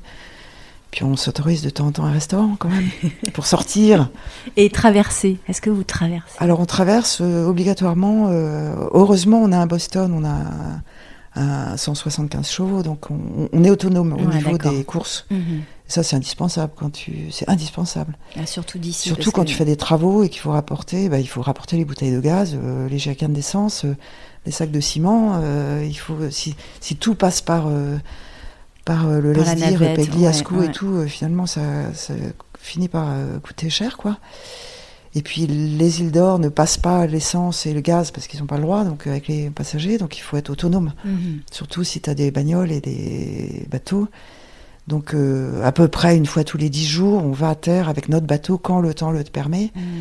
pour faire le plein de courses de poireaux et d'essence. Mais on peut dire vraiment que c'est une vraie vie insulaire. Vous n'avez on est complètement dépendant de la météo en permanence. Soit il fait beau, on traverse et on va acheter à bouffer, soit, soit le congèle est plein et on peut rester 4-5 jours sans, sans. Enfin, il faut, il faut être autonome, quoi. Il, faut, mm. il faut avoir. Euh, faut savoir faire les courses et gérer le, pain pour, euh, le ravitaillement. pour 15 jours. C'est pour ça que je vais commencer à faire du pain d'ailleurs. Très bon d'ailleurs le pain. Quelle est la saison que vous préférez vivre sur l'île? Ah, question. Euh, celle que celle que je préfère le moins, on va dire, c'est c'est l'été évidemment, comme tous, les insulaires. L'automne, c'est magique, il y a encore la chaleur et la lumière, ah, la lumière douce. L'été, je peux quand même, même si j'ai un peu bon, l'été, c'est bien, hein, mais... parce que le monde. ah bah c'est le monde, ouais, c'est le monde, c'est le monde. Le, le, le, ponton de la Palue, euh, c'est c'est 15 bateaux, euh, des semi-rigides immenses, un monde, il y a 350 personnes sur la plage. Euh, vous vous sentez un petit peu. on a le privilège d'être en retrait quand même. En retrait, c'est-à-dire qu'on peut une mm. fois pousser le portail. C'est vrai qu'on est à la campagne et qu'on est quand même vachement mm. isolé. mais vous pouvez de plus la profiter de la plage. On peut plus profiter de la plage, mais ça, bon, ça nous manque pas trop puisqu'on a tout le reste de l'année pour en profiter, et puis qu'on n'est pas très plage non plus mais euh, mais plus euh, plus pouvoir euh, avoir accès au ponton quand on a on a deux petits bateaux on peut il suffit qu'on aille au courrier en bateau au port quand tu reviens t'as plus ta place. Donc c'est un, un, peu mais bon c'est pas très grave on va pas se plaindre hein, parce que jusqu'à 9h du matin l'heure à laquelle arrivent les premiers piétons par le petit sentier côtier les premiers touristes qui viennent par les îles d'Or ou la TLV ou euh, Saint-Tropez, ou Saint-Raphaël, ou euh, enfin la Londe, où il y a quand même 2000 euh, personnes qui arrivent tous les jours sur l'île. Et du coup, le temps qu'ils arrivent à la plage de la Palue, avec leur glacière et leur parasol, il faut, ils n'arrivent pas avant 9h, 9h30. Donc, hmm. on a quand même la plage pour se baigner tranquille jusqu'à 9h30 le matin à l'été, ce qui est quand même un, luxe, un luxe incroyable pour, pour et puis la ensuite, côte. Ils repartent. Et ensuite, ils repartent à 6h, 6h30 pour pas rater leur dernier bateau. Donc, à partir de 7 heures du soir, on a la plage pour nous tout mm. seuls aussi. Mm. Donc euh, non, on, ne se plaint pas. Euh, bah alors, et, la, saison quand même que vous préférez? Ah bah toutes les saisons. Moi l'automne j'adore parce qu'il y a encore la lumière chaude. Et... Enfin la lumière a changé. En général le 15 août il y a les premiers orages, sauf que maintenant il pleut plus. Il y a plus ces orages-là de quand j'étais petite où le 15 août il y avait des orages énormes et la lumière changeait radicalement. Euh, c'était le passage à l'automne enfin l'entrée, euh, la rentrée bientôt scolaire, quoi, quand j'étais gamine, l'angoisse. Euh, non, l'automne c'est très beau, euh, les champignons, mais il n'y a plus de champignons parce qu'il fait trop sec, la sécheresse, il n'y a plus de girolles comme avant. Enfin, mais j'adore l'automne. j'adore l'hiver quand il n'y a plus personne, que tout est fermé et que, ben voilà, que l'hiver il fait nuit à 5 heures. on allume la cheminée, c'est très faut pas avoir envie d'aller au cinéma, mais, non. mais, j'adore ça. Printemps, c'est top, c'est génial. tout revit, tout pousse à une vitesse incroyable. À chaque saison, ses activités. Quoi. L'hiver, on repeint les volets dans l'atelier, et puis, euh, et puis euh, non, on s'adapte. On s'adapte aux saisons et à la météo. Quoi. Tout, sauf euh, l'été entre 9h et Tout sauf l'été, voilà. Tout sauf l'été. Non, c'est dur, l'été, c'est, c'est dur. Enfin, même au port, c'est insupportable. Quoi. C'est trop de monde, trop de monde. Enfin, on se cache, on se cache l'été. Ouais, ouais. Mais en même temps, vous êtes quand même bien. Ah, on est hyper, mais j'en ai conscience, hein, qu'on a un privilège dingue, quoi. Il n'y a pas une maison comme ça sur la côte d'Azur, enfin. C'est sûr. Bon, certes, on n'a pas de piscine, mais ça va. La piscine est au fond du jardin. On a la mer à 50 mètres, c'est bon. Est-ce qu'il y a un ou des endroits que. Euh, à part la Palue, euh, le Tuf, c'est un très bel endroit. Euh, ben, comme on a un pointu et qu'on pêche un peu, euh, enfin qu'on... Non, l'île, j'aime bien la voir de loin aussi. Ah. Comme je pêche à la traîne pas mal, euh, là où c'est autorisé. Ah, vous m'avez pas dit que vous pêchez, régulièrement? On pêche ben, dès qu'on peut, oui, oui, oui. Ben, l'été, très tôt, avant que les bateaux n'arrivent. Et, et ben, Fred, donc, en plus, l'avantage de Fred, c'est qu'il avait un pointu. Donc, j'ai craqué aussi sur son pointu. il, il a rempli toutes les cases. Et il aimait la pêche. Avant, je, moi, j'étais pas du tout euh, pêcheuse. Mais du coup, j'ai découvert la pêche à la traîne, qui est la seule pêche qu'on a le droit de pratiquer euh, autour de l'île, sauf la côte sud, euh, côté Gabinière et tout ça, puisque c'est préservé. Mais non, la pêche à la traîne, j'aime bien. J'aime bien, donc c'est 5 heures du matin l'été, donc il faut quand même se lever tôt. Puis c'est la plus belle heure, lever du soleil où il n'y a pas tous les bateaux. Parce qu'après, dans la journée, c'est plus possible de pêcher tous les bateaux te coupent la ligne et, foncent et te voient pas. Et là, c'est puis bon, c'est pas intéressant la journée. Mais le soir et le matin tôt. Mm. Et donc pour revenir à la question, donc quand vous pêchez, que vous apercevez l'île, l'île de loin, c'est très très beau. Quand on pêche vers Bagot et tout, c'est lever de soleil sur l'île, c'est très beau. Mm. De loin, c'est très bien. Bon, le Tuf, c'est un bel endroit. La Palue, c'est un, bel endroit. La Galère aussi, mais la Galère, on n'y accède que par bateau. Le Cognier derrière, c'est un très bel endroit aussi. Non, il y a toutes les pointes sont belles et mais enfin, l'endroit que je préfère, c'est la Palue. La campagne. ça tombe bien. La campagne au, bord de la mer. C'est vrai, c'est vrai. C'est ça qui est exceptionnel. Ouais, c'est comme ça que vous décririez à quelqu'un qui, par exemple, qui, qui n'est pas là, qui, qui, qui, vous entend juste. Comment vous lui décririez euh, cet endroit? La Palue? Ouais, la campagne au bord de la mer. L'oasis, comme disait. Euh, euh, bah, de toute façon, il y a trois prairies sur l'île, comme le disait déjà dans un podcast. donc il y a la prairie de Portmont mais plein est, euh, très à l'ombre l'hiver et euh, vraiment euh, face au vent d'est, quoi. C'est violent. Il y a la prairie de, du manoir, qui est très mmh. belle. Mmh. D'ailleurs, le barrage, c'est un très bel endroit aussi que j'aime bien, que j'aime beaucoup. Donc, la prairie et la prairie de la Palue. Donc, c'est exceptionnel d'avoir une prairie en plus de la forêt. Parce que vivre en pleine forêt, comme le faisaient les, les personnes à Notre-Dame ou à la Sardinière en 1900, Bon, c'était très déboisé à l'époque, puisqu'ils brûlaient la forêt pour faire du charbon de bois et, tout ça, mais, mais vivre en pleine forêt, là, c'est. C'est, dur. Je sais pas comment ils faisaient d'ailleurs, sans eau, sans électricité, quoi. Mais ici, la Palue, euh, c'est un endroit sublime parce que c'est en pleine campagne. Et en même temps, euh, tu as le choix entre la, la, plage à 50 mètres et la campagne. Quoi. Ce que tu n'as pas à Portmont, qui est. La maison est toujours sur l'eau, quoi. Elle est toujours. Euh, t'es attiré par les bateaux. Et d'ailleurs, ma grand-mère passait ses journées avec ses jumelles sur son transat à, observer les bateaux avec ses jumelles. Et, oui, alors que là, et qui envoyait son gardien quand elle voyait un mec à poil sur son bateau. Le gardien, il fallait qu'il y aille avec le petit bateau pour demander aux gens de se rhabiller. Non, non, elle était très attirée par, euh, par ça, faut croire. Est-ce que vous pourriez nous raconter un souvenir ou une anecdote marquante de votre vie sur l'île? Ou même si c'est un petit souvenir, quelque chose dont vous vous dites, euh, finalement, je, ce souvenir, il n'y a qu'ici que je, que j'ai pu le vivre. Ouais, je sais pas, non, je peux pas, tellement, je sais pas. Souvenir heureux ou pas, hein, d'ailleurs, il y en a qui me ouais. Ouais, ouais, ouais, ouais. Oh, bah, les enterrements, ici, c'est des beaux moments. Hein. Le cimetière, déjà, mon père disait que c'était un endroit qui donnait envie, envie de mourir, ce qui est vrai tellement il est joli. C'est vrai. Les enterrements, c'est des endroits, c'est des moments très marquants pour moi. Parce que l'enterrement de mon père. Parce que ça rassemble tout le euh, monde. Ça rassemble tout le monde et puis euh, le transport du cercueil sur le sur le bateau de Pegliasco là. Hmm. Enfin même, déjà le grutage parce que il est mort à Paris donc euh, on l'a ramené au Lavandou là les pompes funèbres. les pompes funèbres elles déposent le cercueil sur des tréteaux à Pegliasco là aux îles d'Or. Ouais. Et donc, euh, moi, j'y étais là à l'arrivée des pompes funèbres, et j'ai vu la grue du laisse-dire euh, qui embarquait comme ça. Donc, j'ai vu le cercueil de, en contrebas, vu d'en bas, le cercueil gruté comme ça, et posé sur des, beaux cordages lovés qu'avait préparé euh, Alain Pegliasco. D'ailleurs, il est toujours là quand il faut, pour les enterrements, il, met son, bateau en service des familles et tout ça, c'est super. Et, et puis, et puis c'est un moment où tu portes le cercueil jusqu'au cimetière. Et puis euh, l'enterrement aussi de Marius, ça c'était super. C'était pendant qu'on était à la trinquette. Marius euh, étant le père de Dany et Jean-Claude. Oui. Et il est mort sur l'île. Et, du coup, à la trinquette, comme nous, on mettait beaucoup, beaucoup de musique. Euh, enfin, d'ailleurs, on mettait que de la belle musique toute la journée, parce que mon mari était là-dedans. Donc, c'était un bistrot exceptionnel avec de la musique incroyable du matin au soir à commencer par le, par le Stabat Mater de Pergolèse qu'on mettait tous les matins à l'ouverture de 7h à 8h. Ce qui est, hum, enfin, il n'y a pas un seul bistrot dans le Var, je pense, qui met Pergolèse le matin à l'ouverture. Du coup, ça, c'était des moments très magiques, ça, quand je faisais l'ouverture. Parce que je faisais l'ouverture de la trinquette de 7h à, à 16h, et mon mari prenait le relais de midi à 1h du matin. Donc on se croisait derrière le comptoir un peu, là c'était un peu une vie de chien quand même.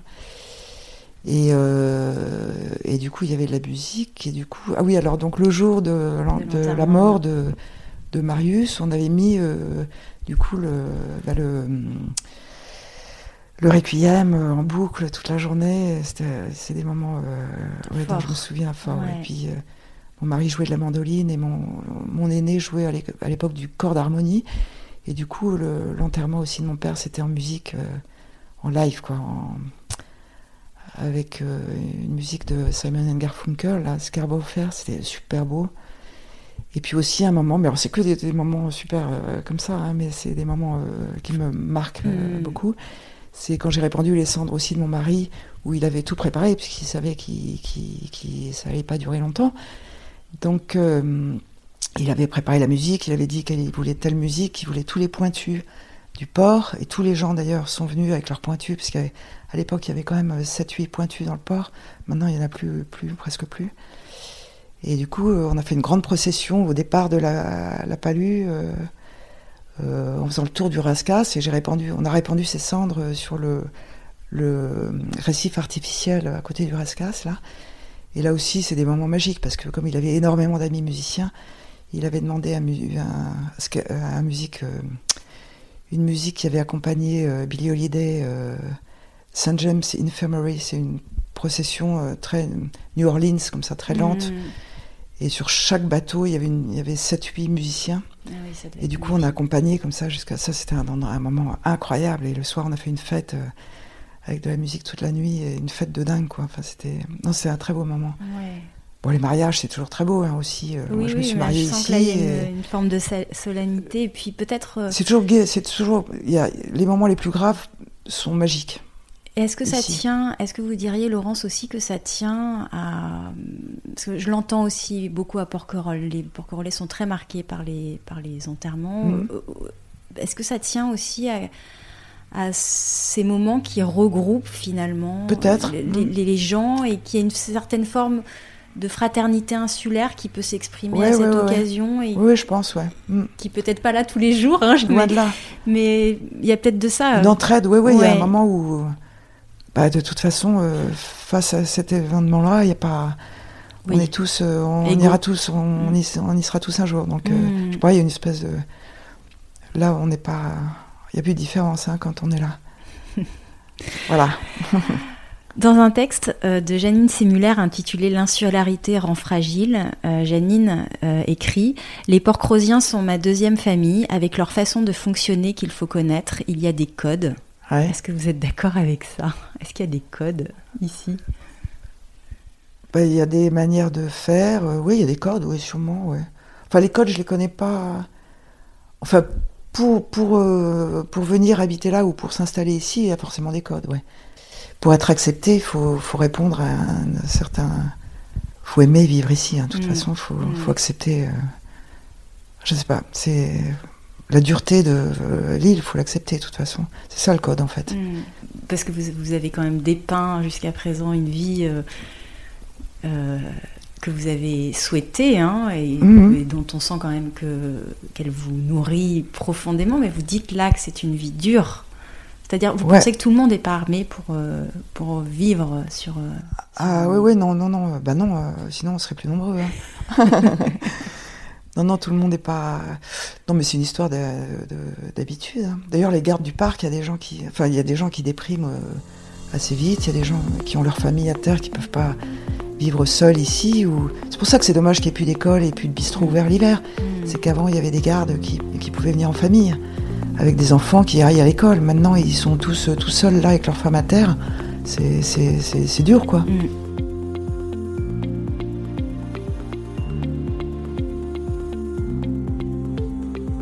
On comprend que les, îles sont des lieux de paradoxe, des espaces délimités ouverts euh, sur l'infini. Pierre Buffet, dans L'Esprit de l'île, il écrit en parlant de la vie sur l'île Y vivre requiert une vigoureuse résistance à la solitude. Une difficulté d'être plus éprouvante qu'en d'autres lieux, et en même temps, les îles offrent la tentation de pouvoir mieux y donner vie à ses rêves. Est-ce que ça vous inspire Est-ce que vous... Ouais, ouais, non, mais lui, il dit ça bien parce qu'il sait bien dire, il sait bien écrire, il sait bien parler. Donc, euh... oui, oui, c'est ça, ouais. Ouais, c'est ça. Ouais, exactement. non, mais lui, il est, lui, c'est le, lui, c'est le, le patron de l'île, le, le doyen, le, le, chef. C'est lui qui a le savoir, la sagesse et, et qui sait la transmettre en fait. Enfin, tu vois. Oui, pourvu que ça dure. Hmm. Pour vous, il incarne euh, quelque chose de très important. Ah bah oui, c'est lui qui connaît tellement bien par cœur l'histoire de l'île. Euh, et puis il a une aura et déjà sa voix, euh, elle impose quoi. C'est vrai. Et puis, puis c'est un sacré gaillard parce que 93 ans, euh, tenir toujours le manoir et, son personnel et, sa compta, euh, bonjour quoi. Non, non, c'est un. Non, non, on va l'avoir encore quelques années sur le dos, lui, j'espère. Pourvu qu'il ne soit pas diminué, c'est ça qu'il faut. pourvu qu'il soit, qu'il soit encore en bonne santé longtemps. Et puis que. Et puis il faut que ça s'arrête brutalement. Enfin, je dis ça, c'est peut-être pas, c'est peut-être un peu dur de dire ça, mais je le vois pas diminuer euh, physiquement. Et il, il marche encore comme un prince. C'est ça, c'est le bon qualificatif, comme un prince. Est-ce que vous sauriez définir ce que Marceline Henry et Pierre Buffet aujourd'hui dans sa lignée nomment l'esprit de l'île Non, non, je sais pas. Euh, non, l'esprit de l'île, non. Non, non, je sais pas, c'est la, la vie, c'est pas l'esprit, je sais pas. Non, je sais pas ce que ça veut dire, l'esprit de l'île. Je sais pas. Est-ce que Pierre Buffet pourrait incarner un petit peu ça, cet esprit de l'île C'est la mémoire, lui, mais l'esprit, euh, c'est la mémoire de l'île. Mhm. Je sais pas du tout ce que c'est l'esprit Je suis désolée, là, je, non, non, je bah, sèche. c'est mon joker. je reviens à un écrit de, Janine Sémulaire qui écrit À Porcro, je devenais le chêne. Je me rends compte que cet environnement que je croyais hostile m'a pénétré et m'a ouverte au monde, un monde intérieur qui fait que je n'aurais pas pu donner la même chose à tous ceux qui m'entourent. Est-ce que vivre euh, sur cette île, Laurence, modifie euh, votre rapport au monde et aux autres, selon vous? Hélas, oui alors quand vous dites et la sauvage de plus en ah, plus, c'est ça. je supporte pas, je supporte plus le monde l'été, je supporte plus. Euh, vous le sentez ça ah bah d'année en année et c'est pire en pire. Ah bah oui, ouais, c'est pire en pire. Quand l'été arrive, je me dis waouh, waouh, au secours. Vous avez des envies vivement de fuite ou pas des fois Vivement l'automne, hein? Est-ce que vous avez des envies de fuite? Oui, oui, oui, oui, Mais oui, mais pour aller où? Je veux dire, l'été, on va pas partir euh, là où il y a du monde partout et non, non, donc. Euh, non, non, on s'octroie quand même quelques. Il faudrait qu'on puisse. D'ailleurs, j'avais un petit appart ailleurs, mais on n'y allait jamais, donc euh, donc je l'ai, j'ai plus d'appart, j'ai plus d'endroit où aller ailleurs qu'à Porcro. Mais euh, passer 3-4 jours en Italie, euh, s'évader, il faut qu'on se force à le faire. Vous le faites un petit peu ou pas assez, pas assez. Puis maintenant qu'on a des chats et des poules, faut trouver quelqu'un pour venir s'en occuper. appel, appel au secours. Appel, c'est un appel. Qui va venir s'occuper des poules et des chats Je vais avoir plein d'appels, Laurent. Vous connaissez un petit peu euh, les îles Sœurs, euh, Porquerolles et l'île de Levant ou pas? Pas du tout, c'est incroyable. C'est dingue ça, pourquoi? Bah Parce que, euh, je sais pas, parce que Bon, on va pas dire qu'il n'y a pas de liaison maritime entre les îles, parce que l'été, je pourrais très bien aller. Puis je pourrais prendre même mon bateau pour aller à Porquerolles. Bon, je suis allée voir la fondation euh, deux fois. Euh. bon, puis quand j'y vais l'été, je trouve qu'il y a beaucoup trop de monde, donc euh, c'est juste aucun intérêt. L'hiver, je devrais y aller, mais j'y vais pas, je sais pas pourquoi. Si Porquerolles l'hiver, je pense qu'il faudrait que j'y aille. Il faudrait que je fasse l'effort de sortir de mon caillou. Euh, le Levant. Euh, Plus proche, le Levant Ouais, c'est très proche, ouais. Euh, le Levant, non, à part j'y suis allée deux, trois fois boire un coup au village là-haut. Mais non, je connais personne au Levant. Enfin, si, je connais Sylvette. Enfin, non, il paraît que les, les, jardins du Levant sont magnifiques. Il faudrait que j'aille prendre des boutures de plantes grasses là-bas. Non, mais je comment non, je connais pas. Comment vous expliquez Parce que là, on, sourit, mais vous n'êtes pas la seule, Laurence, à ne ah pas sortir de votre dingue, C'est dingue. Alors, comment vous expliquez qu'il y ait finalement assez peu de liaisons euh, Non, on se croise. Si, si, je, je, je, croise les Levantins au bateau du marché le jeudi matin. Mhm. Quand euh, je prends les îles d'Or, ou d'ailleurs, on se dit bonjour de loin, mais on se parle jamais. Ah, c'est dingue. Pas. Non. Il y a le... Vous ne vous connaissez pas On se connaît pas du tout. C'est dingue. Euh, alors je sais qu'il y a quand même quelques personnes d'ici qui, qui, hum, qui, ont des amis, euh, enfin qui se parlent sur le bateau du marché. Mais moi très peu. Si, il y a les chevaliers à qui euh, on parle de temps en temps, mais non, on se connaît pas du tout. Hein, c'est dingue. Hein. On se regarde quand même, même de loin euh, sur le bateau, c'est incroyable. On n'a pas la même vie et pas la même. Non, c'est pas les mêmes. C'est pas les mêmes. Non, je sais pas.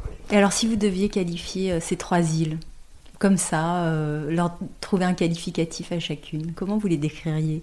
Un seul mot pour décrire chacune des ah, trois îles. Même avec votre regard euh, à distance, un peu extérieur. Mais déjà, au Levant, il y, a beaucoup de monde. Hein. Maintenant, y a, les maisons sont, rachetées. Euh, enfin, il y, a une population maintenant qui a vachement changé mm. par rapport aux, purs naturistes des années 60.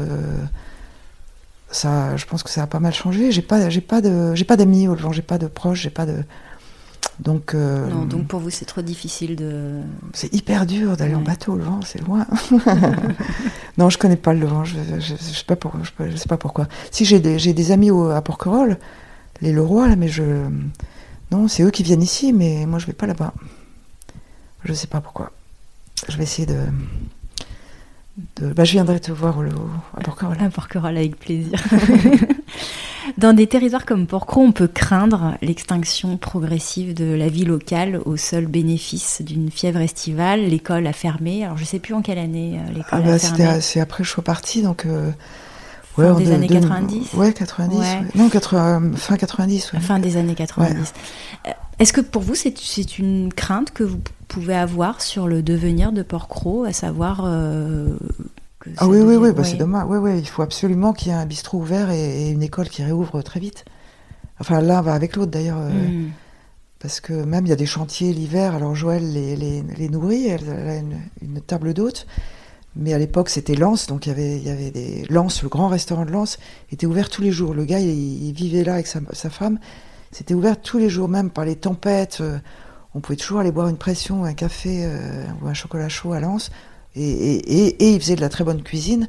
Donc il faisait aussi un réveillon du Nouvel An euh, où les bateaux, il y a beaucoup de bateaux qui venaient passer le Nouvel An euh, au restaurant de Lens. Les gens savaient qu'à tout moment, il, y avait, il suffisait qu'il y avait un beau week-end. Les gens de la côte, ils prenaient leur voilier et ils venaient manger là. Il y avait toujours une friture et, une, bourride et un, truc à manger. Maintenant que mmh. tout est fermé, il y a beaucoup moins de bateaux qui viennent euh, hors saison, quoi, qui viennent. du coup, c'est dommage. Moi, je. puis tenir un bistrot en plein hiver, c'est c'est quand même. Pour vendre un café par jour, c'est. faut avoir la foi, quoi. Oui, oui. Donc, euh, ça, c'est très dommage, tout ça, c'est très dommage. Mais il faut que. Non, non, ça change, là, ça change. Enfin bon, il y a quand même du relais. Il y a les enfants, il y a, ben, il y a la fille euh, de, de Stéphane, Roxane, qui reprend le Sun. Il y a la nouvelle génération euh, revient petit à petit. Hein. Enfin, reste ou revient, mais il y a quand même des. Lalo, Anne-Laure habite ici au Moulin. Euh, enfin, il y a quand même. Euh, ouais, il y a une génération, il y a une relève, ouais, ouais, ouais, Alors, pas toujours active, mais euh, il y a une relève, ouais, mm. de gens attachés, heureusement. Et ça, j'essaie de le transmettre à mes enfants. Enfin, d'ailleurs, c'est fait, je crois. c'est fait, pas Même s'ils vivent pas là, ils sont quand même très, très attachés. Ouais. En 60 ans, Laurence, comment vous avez vu l'île évoluer? Et quel regard vous portez sur ces changements? Quelles sont les grandes évolutions que vous avez pu observer à Port-Cros?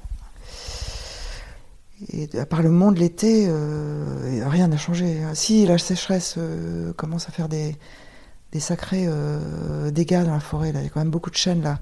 Tous les ans, là, ne serait-ce que dans la propriété, il y a, a 4-5 chênes qui tombent à cause de la sécheresse, qui meurent et qui tombent. Hein. Donc ça, ça, ça, ça, ça, va être terrible. Ça. Le manque d'eau, ça c'est, je pense que c'est depuis quelques années là, ça va être dramatique. Mhm. L'eau du puits, euh, apparemment, elle est devenue saumâtre, là, depuis cette année. Donc, euh, l'eau de mer est remontée dans les, euh, le biseau salin, là. Et puis, nous, on craint le pire aussi, donc on essaye de pas trop tirer d'eau sur le puits, parce que si l'eau de mer arrive, c'est une cata. non, la sécheresse, ça, c'est grave. Mhm. Ça, c'est la grosse, mhm. gros changement depuis, disons, 5-6 ans, quoi.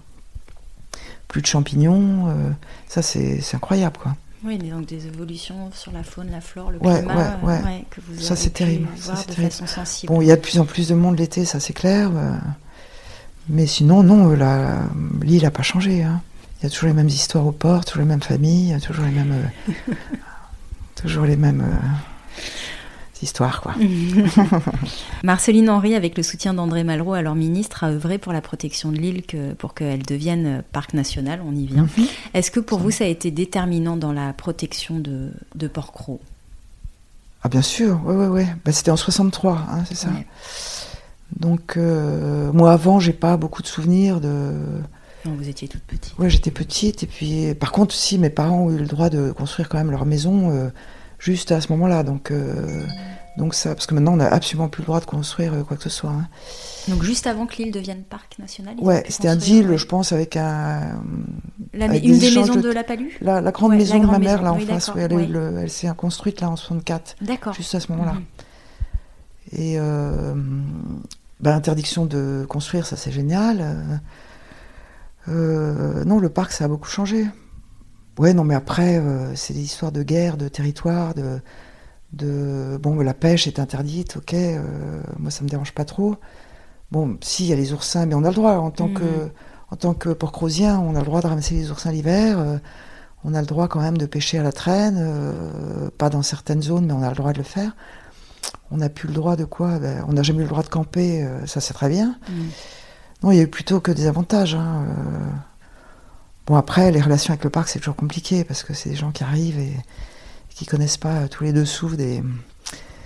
Ouais, les, territoires de. Enfin, les surfaces de commerce et machin, c'est très surveillé, mais bon, après tout, c'est pas plus mal parce que s'il y a des gens qui viennent autant voir les îles, c'est parce que aussi c'est préservé et que et que c'est remarquable euh, et, beau. Enfin, c'est resté beau. Bien sûr. Parce que si s'il y avait eu des hôtels et des et des maisons partout, euh, ça aurait plus aucun intérêt, quoi. Non, le parc, ça a des avantages et des inconvénients. Hein. Est-ce qu'il y, a quelque chose que vous regrettez dans le port-croc de votre enfance? Non, non, non, non, non, non, ça n'a pas changé pour moi dans ma tête. Non, non. Bah, c'est une belle réponse. Moi, je ne regrette rien de mon enfance. Les grands enjeux pour vous de Port-Croc dans les années à venir? Ah bah c'est, je pense que c'est le tourisme, il faut réguler quoi, il faut réguler les, l'été, euh, il faut. Remarque, ils ont commencé à réguler en posant des bouées dans la semelle là. Ils régulent, hein, même si ça peut limiter éventuellement des, des clients dans les commerçants, dans les restaurants, et que ça peut être aussi une revendication de la part des commerçants hein, de dire euh, vous limitez le nombre de bateaux, donc. Euh, mais en même temps, si on met pas de limite, si on met pas de limite, ça sera. Des jauges. Enfin, ça sera plus plus un, plus un endroit à, voir. Enfin, hmm. Déjà, il y a beaucoup de pubs hein, dans la télé, les émissions et tout ça. Il y a quand même beaucoup de. Oui, encore Porcro. Euh, Porcro et Porquerolles, c'est terrible, je crois. Oui, oui. Ce qu'il y a, c'est que les gens, euh, quand ils ne peuvent plus aller à Porquerolles, euh, se rabattent peut-être sur Porcro, je sais pas. Oui, sauf qu'on n'a pas de quoi les loger ici, aucun logement, enfin. Mais très peu de location. Ils viennent pour la journée. Pour la journée, Pour la journée. Ça, il y a de plus en plus d'énormes semi-rigides. Ça, les bateaux de location, c'est la terreur. Ici, c'est tout le monde loue un bateau à la journée et euh, des bateaux plus ou moins bien équipés d'ailleurs, parce que j'ai vu des bateaux de loc avec 50 euh, cm de bout à l'avant et, enfin un peu dangereux quand même, et où euh, il y a 10, 10, personnes à bord, que, alors qu'il y en a 6 autorisés et que et que y a, maintenant il y a la stéréo et, les branchements de d'iPod et je sais pas quoi direct sur les consoles des, du bateau là il y a de la musique, mais il y a des gens le soir sur la plage qui mettent de la musique à fond. Ça y est, je suis la vieille, euh, les jeunes qui viennent écouter de la musique à la plage. Non, non, c'est pas ça. C'est que, oui, maintenant, un peu, les gens font un peu n'importe quoi. quoi. Mm. Et heureusement qu'il y a une, euh, que c'est un peu, que le parc interdit d'ailleurs euh, de mettre de la musique à fond sur les plages et, mm, mm, et de faire du feu et de camper et tout ça. Même si on a de temps en temps qui échappe à, Enfin, on les laisse, hein, du moment qu'ils font pas de feu, euh, c'est pas très grave. Je la repose, Laurence, même si euh, vous allez me voler dans les plumes. Mais quelle est votre définition du porc rosien ah, Je l'avais pas euh, posé tout à l'heure. Vous aviez anticipé la question. Porc rosien, je sais pas si ça existe. Alors, Porcrosien. Ou euh, peut-être un, caractère porcrosien, si ça peut. Comme ça, on sort de la définition du porcrosien. Est-ce qu'il y a quelque chose qui fait se rejoindre un petit peu tous les insulaires qui, sont, qui vivent ici? Le point commun de tous les insulaires qui sont porcrosiens, c'est de, de détester les touristes. Hein. c'est marrant parce que mon père, il invitait beaucoup d'amis euh, psy euh, qui, qui étaient d'origine libanaise. Et quand il venait ici l'été en vacances, il, nous disait, mais c'est incroyable comme ça me fait penser au Liban ici. Et mon père lui disait, mais t'habites où au Liban, euh, au bord de la mer? Non, non, je suis d'un petit village en haute montagne. Et ça lui faisait penser au Liban. Alors, est-ce que c'est les, odeurs de, de ciste ou les odeurs de, de, pain ou est-ce que c'est l'ambiance ou... Mais il y a, des gens qui, ont l'habitude d'aller au bout du monde et qui, quand, quand ils arrivent ici, ils disent Waouh, mais ça me fait penser à mon village en Grèce ou, au Liban, mais ça me fait penser. Je pense que c'est l'odeur, l'isolement, ou, ou ça, ça, peut. On pourrait ici être au bout du monde. Hmm. On n'a pas besoin d'aller loin pour. Hmm. Euh, bah, c'est peut-être un peu ça. Pour avoir des. Voilà, l'esprit de l'île. Voilà. On n'a pas besoin d'aller au bout du monde pour ressentir des, des choses fortes et, et, qui peuvent rappeler des, des endroits de sa petite enfance. Ou, oui, mais qui renvoient. Mais qui n'ont rien à voir avec Porcro, même. Hein, qui peuvent mais qui, renvoient un imaginaire, en fait, un personnel. Ça peut être un village de de haute montagne en été où tu retrouves un isolement ou, une sensation de, ouais, de, solitude. Ou, bah, c'est peut-être la solitude aussi qui, qui fait que l'esprit de l'île, c'est peut-être la solitude. Peut-être. La dernière question, quand vous pensez à Porcro, Laurence, vous fermez les yeux ou quand vous êtes peut-être... Euh, alors j'ai cru comprendre que c'était rare, mais quand vous êtes loin de l'île, que vous pensez à votre île, quelle est la première image qui vous vient à l'esprit? C'est les sons peut-être plutôt. C'est les petits ducs la nuit par exemple.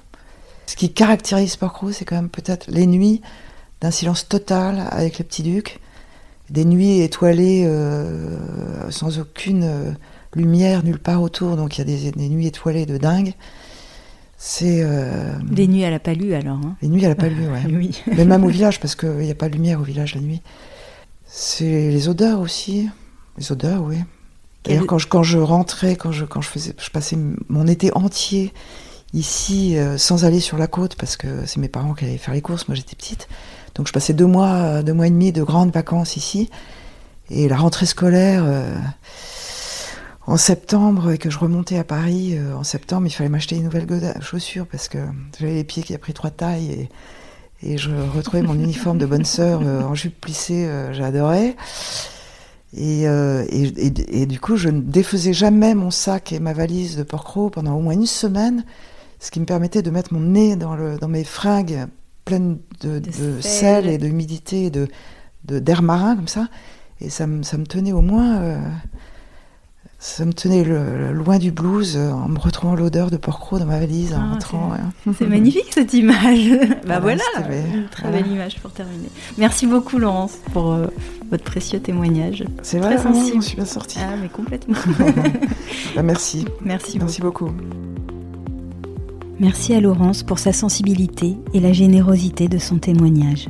Pour retrouver toutes les notes de l'épisode, rendez-vous sur fragileporquerolle.toutattaché.com. Si ce n'est pas déjà fait, vous pouvez toujours vous abonner au podcast Fragile sur Apple Podcast, Deezer, Spotify ou toute autre plateforme d'écoute. Cela vous permettra d'être notifié des nouveaux épisodes tous les 15 jours. Si cet épisode vous a plu, vous pouvez désormais mettre 5 étoiles sur Spotify et toujours laisser 5 étoiles sur Apple Podcast avec un petit commentaire. C'est la meilleure manière de le soutenir et ça me fait toujours très plaisir de vous lire. On se retrouve très vite. À bientôt.